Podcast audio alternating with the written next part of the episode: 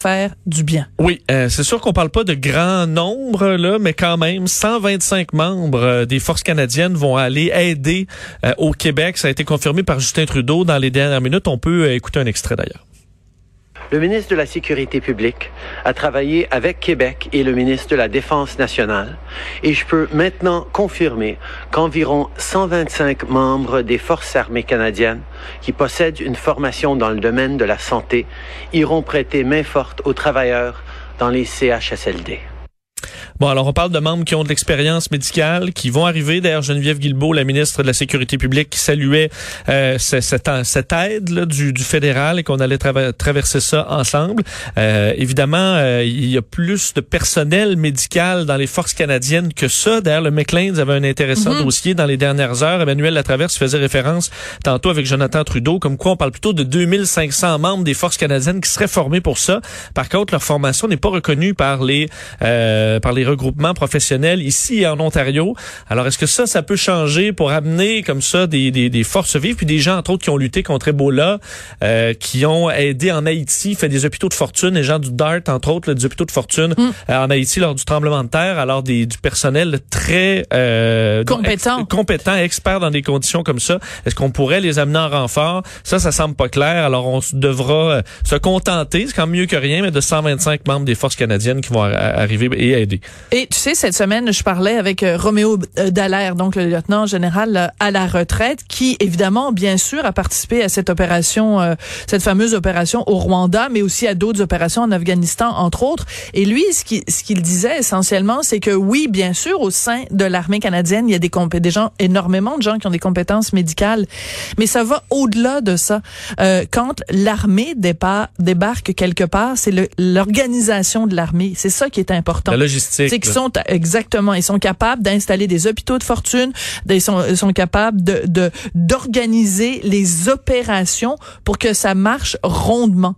Et je pense sincèrement qu'en ce moment, on n'a pas juste besoin de compétences médicales, mais qu'on a besoin de compétences organisationnelles, de compétences logistiques, parce que manifestement, il y a trop souvent la main droite qui sait pas ce que fait la main gauche. Et euh, Justin Trudeau annonce de nouveaux programmes, en fait, de nouveaux euh, fonds pour aider euh, les Canadiens qui sont atteints par la, pandémie. Là, et on parle de la partie économique de cette crise. entre autres, dans ce qui est annoncé, 1,7 milliard de dollars pour nettoyer euh, des puits abandonnés ou orphelins, je appelle des puits là, qui ne, de pétroliers qui ne servent plus et qu'on retrouve un peu partout sur le territoire, en Saskatchewan, en Colombie-Britannique et particulièrement en Alberta. Donc on s'est dit, on va investir pour euh, nettoyer ces puits-là, donc profiter de la crise pour nettoyer. Ça va permettre des embauches. On parle de 5200 emplois seulement en Alberta qui vont aller donc nettoyer ces endroits-là, décontaminer des terrains, ce qui pourrait euh, bon rendre accessible des terrains pour de la culture ou autre. Donc, aider des gens qui sont poignés avec des vieux puits là, qui ne servent plus. Mhm. Alors, profiter de cette crise-là pour nettoyer. Ça coûtera 1,7 milliard de dollars. Des aides également aux petites entreprises. Donc, un fonds de 730 millions de dollars pour euh, la réduction des gaz à effet de serre. Donc, pour, euh, entre autres, de, différentes entreprises qui seront aidées pour euh, arriver avec des technologies plus vertes, alors que présentement, ils n'ont pas la liquidité pour mhm. faire cette transition-là plus écologique. Justin Trudeau a dit que c'était pas euh, en raison de la crise qu'on devait abandonner ce combat contre les changements climatiques. 962 millions de dollars également pour les petites entreprises dans des agences de développement régional. Euh, 270 millions pour de l'innovation pour des start-up, donc des petites entreprises en développement qui ne sont pas euh, donc couvertes par tous les programmes qui ont été annoncés jusqu'à maintenant. Alors c'est un peu plus d'un milliard de dollars pour les petites entreprises du euh, du Canada et euh, art, culture et sport. Il a dit ça fait quelques jours qu'il le dit là. Euh, en confinement, les artistes ben oui. nous aident à passer au travers, à nous donner un Ils le font gratuitement. Fait qu'à un moment donné, il faut, faut, faut que l'argent s'en vienne. Alors, c'est un demi-milliard qui ça, elle inclut le sport aussi, là, donc à Patrimoine Canada pour soutenir des salaires, du financement de certains projets aussi, des endroits où on manque de liquidité. Alors, euh, on veut aider euh, art, culture et sport de cette façon. Alors, encore une fois, à chaque jour, on, on, on élargit un peu l'aide. On voit qu'au gouvernement fédéral, on se, on se gêne pas pour ouvrir les vannes. Alors, on en rajoute un peu aujourd'hui. Euh, D'ailleurs, le point de presse de Justin Trudeau qui Et se même pas poursuit terminé. toujours. Ouais. Ouais, c'est. Euh, écoute, j'en parlais en, en début d'émission. Donc, euh, Montréal qui est vraiment maintenant rendu l'épicentre de la pandémie euh, au Canada.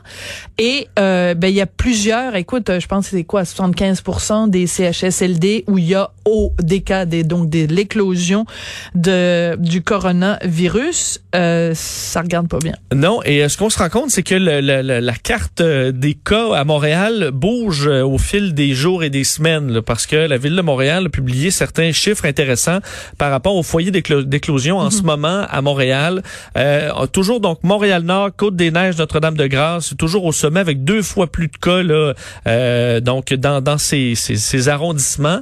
Mais entre autres, merci Hochelaga Maisonneuve qui est passé du huitième au cinquième rang là, dans les derniers jours. Alors, une augmentation de cas quand même euh, importante dans ce, ce secteur-là, euh, alors que le nombre de cas de COVID-19 augmente encore beaucoup à Montréal. Le nombre de décès également, c'était plus que 97, 90 décès de plus hier. C'est une grande partie de la, de la raison de cette grande montée. Montréal-Nord, donc, qui est passé du 9e au 3e rang, euh, c'est 250 cas supplémentaires, alors que Côte-Saint-Luc, c'est l'inverse. Côte-Saint-Luc qui est passé du 2e au 12e rang, alors Côte-Saint-Luc avait été frappé très fort au début, et là, ça va beaucoup mieux. Euh, ce qui est pas le cas, comme je vous le disais, merci Hochelaga Maisonneuve, euh, c'est euh, c'est l'inverse, 180 nou 183 nouveaux cas euh, dans les derniers jours. Alors on voit qu'il y a du, euh, du changement euh, de où euh, on retrouve des cas à Montréal. Alors ça rappelle l'importance dans les arrondissements où on se sentait peut-être moins touché. Euh, ça peut changer très vite. Alors c'est un rappel à toute la ville de Montréal de respecter les mesures qui sont recommandées par euh, le gouvernement présentement. Oui. Alors écoute, euh, on a beaucoup parlé évidemment au cours des derniers jours du fameux 211 dollars que les médecins spécialistes allaient supposément gagner en allant euh, prêter main forte dans les CHSLD. En fait, là, on, on précise, c'est que l'entente qui avait été conclue avec le gouvernement euh, prévoyait un déploiement, mais pas dans les CHSLD. Donc, en fait, le chiffre de 211 ne s'appliquera pas pour le travail en CHSLD. Donc, euh, encore une fois, je reviens à ce que je disais tout à l'heure. La main droite, c'est pas ce que fait la main gauche. On a des informations constamment contradictoires. Fait qu'on a besoin de toi pour nous éclairer dans tout ça. Ben, je vais essayer de vous éclairer, mais visiblement, euh, écoute, les gens les mieux placés ne sont pas éclair- éclairés eux-mêmes, parce que, euh, entre autres, la, la présidente de la Fédération des médecins spécialistes du Québec, là, qui disait que ses membres allaient gagner 211 dollars de l'heure, peu importe ce qu'on allait qu'on allait faire dans les CHSLD, donc transporter des cabarets, nourrir une personne, ça allait donc se faire donc à ce, ce, ce prix qui avait été entendu avec le gouvernement du Québec la veille de l'annonce. Donc on se dit, ok, ça devait inclure les CHSLD puisqu'on a signé ça la veille. Eh bien non, euh, finalement, malgré ce qu'on ce qu'on avait laissé entendre, euh, une autre entente reste à négocier pour le salaire qu'ils vont faire les médecins spécialistes euh, pour des tâches d'infirmière ou de préposés. Donc l'entente dont on parlait là, euh, concerne plutôt le salaire des médecins spécialistes qui vont être appelés à travailler dans les urgences pendant la crise euh, actuelle. Euh, on, euh, on dit donc comme les médecins spécialistes sont normalement rémunérés à l'acte médical, le gouvernement doit s'entendre avec eux sur un salaire horaire qui leur sera versé pendant la pandémie, euh, alors que de nombreux ch- chirurgiens ont été reportés. Et entre autres, Jacques Tétrault euh, de la FMSQ dit la lettre d'entente pour la rémunération pendant la pandémie n'a pas été prévue pour le travail des médecins spécialistes en CHSLD. Alors ça, ce sera réglé plus tard. Entre-temps, les médecins spécialistes vont s'employer à sauver des vies et les partis s'occuperont ensuite de l'argent. Euh, mais là, euh, c'est qu'une fois que Ben, les médecins fois que spécialistes le- sont en CHSLD. Une fois que le travail aura été fait, là, on va s'entendre sur combien on est payé pour le travail qu'on a fait. fait. Mais là, c'est... Ça annonce des négociations assez euh, spéciales. Écoute, hier, j'ai fait une entrevue euh, avec euh, un, un docteur, Éric Sauvageau, euh, un tout jeune docteur de 43 ans qui lui dit ben moi je suis volontaire, je vais je vais y aller et euh, je lui ai demandé allez-vous la prendre la prime? Puis il m'a dit non. Il dit moi je vais y aller bénévolement. Je pense que même euh, docteur Barrett également a dit qu'il allait euh, s'il recevait ces sous-là qu'il allait euh, les remettre à différentes euh, différents organismes de charité. Donc je pense qu'il y a aussi beaucoup de médecins qui sont conscients de l'urgence de la situation et de la situation particulière particulière qu'on vit en ce moment. Donc, ça va être assez intéressant à suivre une fois que justement on va être que l'heure des comptes va arriver, de voir comment tout ça se, se négocie. C'est quand même rare qu'on se rend au travail sans, sans savoir combien on est payé en se disant on en discutera plus tard. Mais là, c'est une situation d'urgence. Situation exceptionnelle amène des réactions exceptionnelles et bon, il y a des choses plus importantes que savoir ça oui, c'est pas des gens dans la rue, là, on le comprend déjà. Là. Non, je comprends, mais en même temps aussi, il y a plein de gens, puis on va en parler aussi avec Dr. Liu euh, un petit peu plus tard euh, dans l'émission, il y a plein de gens aussi qui disent, est-ce que c'est la meilleure utilisation des ressources que de prendre des gens, euh, je pense par exemple justement à Diane Franqueur elle-même, qui est à la tête de la Fédération des médecins spécialistes, qui travaille normalement comme obstétricienne gynécologue à Sainte-Justine, qui, sait, qui, a, qui a passé la journée d'hier à changer des couches. je veux bien, je, je comprends, mais est-ce que c'est la meilleure chose, la meilleure meilleure utilisation des talents de Diane Francaire, sachant que pendant ce temps-là, ben il y a plein de gens qui ont besoin de, de services d'obstétrique gynécologue à Sainte-Justine. En tout cas, la question est lancée, puis je pense qu'il y a beaucoup de médecins qui pensent qu'il y a d'autres ressources qui auraient dû être utilisées avant. Ah, par exemple, les infirmières, par exemple, bon, ben, l'armée, plein d'autres ressources. Parce qu'effectivement, c'est une période de quarantaine pour certaines spécialités dont on aura cruellement besoin, ça pourra euh, faire malheureusement retarder les choses.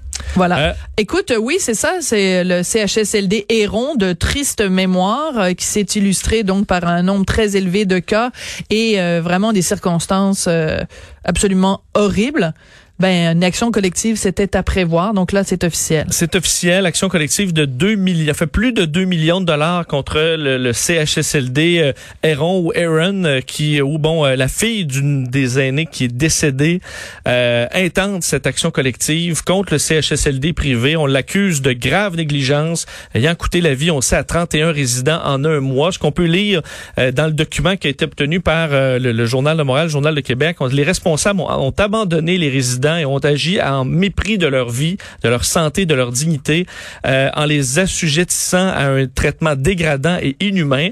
Euh, cette, cette dame qui intente la poursuite, sa mère, Marie Schneider, est décédée le 10 avril dernier et euh, on, dans des circonstances difficiles, parce qu'on dit qu'elle, Madame Schneider, est arrivée euh, donc à ce CHSLD en février dernier, 4500 dollars par mois euh, étaient payés. Elle lui rendait euh, visite plusieurs fois euh, par semaine, lui parlait plusieurs fois par jour, mais à partir du 24 mars, tout aurait changé. Mm. Incapable de la rejoindre, incapable d'avoir des nouvelles. Et c'est le 8 avril qu'elle a appris que sa mère était infectée. Quand elle a finalement réussi à la voir en visioconférence, elle dit c'était plus la même personne. Ne pouvait mm. pas croire à quel point son état s'était détérioré. Alors dans euh, le, le, le, texte là, de, du, euh, du document, on dit la négligence a causé la mort de résidents, du chagrin et de la douleur aux proches, de la souffrance et de l'anxiété à d'autres résidents. Certains on sait là, dans les sources, étaient déshabillés, sévèrement mal nourris, déshydratés, sans médicaments et laissés dans leur excrément. On poursuit également le groupe Catassa qui détient la résidence. Alors, euh, on euh, réclame 2 millions à partager entre les résidents euh, de, et les héritiers de ceux qui sont décédés. 25 000 dollars de dommages pour chaque résident et le remboursement des frais pour les mois de mars et avril. Parce qu'on sait, la facture continuait d'entrer là, euh, euh, du, du, loyer par mois pour ces gens-là, malgré tout ce qui se passait à l'intérieur. Je suis sans mots, Vincent. Euh, je, suis sans mots face à cette situation-là. Et euh, on se rappelle euh, le, reportage de Aaron Derfeld de, la Gazette quand c'est sorti ce, fameux vendredi après-midi. On lisait ça puis on pouvait pas croire. Je pouvais pas croire. On pouvait pas croire ce qu'on lisait. Les gens qui, qui étaient sur le terrain et qui disaient on a l'impression d'être dans un camp de concentration, des gens morts dans leur lit, des gens dans leurs excréments. C'est une scène de désolation à laquelle on a assisté et je suis sans mots et je peux juste offrir euh, les, condoléances et la plus grande bienveillance du monde euh, à tous les, les, proches et la famille des gens qui sont décédés euh, à cet endroit-là. Donc, merci beaucoup Vincent pour ce, ce, bulletin de nouvelles. Et ben écoutez, il faut qu'on se parle. Euh, les euh, policiers, on le sait, au Québec, ont distribué plus de 3 millions de dollars en contravention. Et euh, donc, ça veut dire qu'il y a 2100 Québécois qui ont été sanctionnés pour des attroupements illégaux ou le non-respect du confinement. C'est quelle partie de rester à la maison, garder une distance de deux mètres, lavez-vous les mains, n'allez pas voir vos amis. C'est quelle partie de ça qu'il y a encore des gens qui comprennent pas? C'est absolument désolant et je trouve absolument ahurissant qu'il y ait encore des gens qui disent ah oh, ben là faut pas faire de la délation, c'est pas bien dénoncer son voisin. Je m'excuse mais si votre voisin, votre voisine, votre frère, votre sœur, votre grand-mère a un comportement qui met en danger la santé des gens, la vie des gens, ben c'est pas de la délation, c'est faire votre devoir de citoyen. C'est faire euh, preuve de civisme que de prendre le téléphone et d'appeler les autorités pour dénoncer des gens qui ont un comportement qui est inacceptable. Et j'entends aussi beaucoup de gens qui disent en réaction à cette nouvelle-là, les 3 millions de dollars en contravention, oui, mais c'est une atteinte à nos droits. Puis tout ça. Oui, vous avez des droits, on a tous des droits, mais on a aussi des devoirs. Et le devoir fondamental qu'on a, c'est de prendre soin des gens qui sont autour de nous. Et euh, j'ai un message en particulier pour les jeunes, parce que parmi ces contraventions, il y a des histoires absolument hallucinantes de jeunes qui se réunissent dans un sous-sol avec des amis, avec des chums, dans certains cas des mineurs, puis qui font le party, ils font le party tellement fort que euh, les voisins appellent pour se plaindre du bruit. Je veux dire, c'est quelle partie les jeunes que vous avez pas compris qu'il y a peut-être des gens en ce moment dans les hôpitaux qui sont en train de mourir au bout de leur souffle parce que vous, vous êtes conduits comme des tapons. Réveillez-vous. C'est plus le temps là, de faire le party. Puis je sais pas de quelle façon va falloir le dire à la population. C'est c'est un message qu'on essaye de passer constamment. C'est pas c'est pas le temps de faire des parties, c'est pas le temps d'aller voir des gens, de leur serrer la main et de les prendre dans vos bras. C'est pas le temps d'être à moins de deux mètres des autres parce que c'est pas des petites conséquences. Il y a des gens qui sont en train de mourir dans les CHSLD, dans les hôpitaux parce que vous avez des comportements de tapons. Quand je vois ça, moi, ça me donne le goût de pousser un gros, ben voyons donc.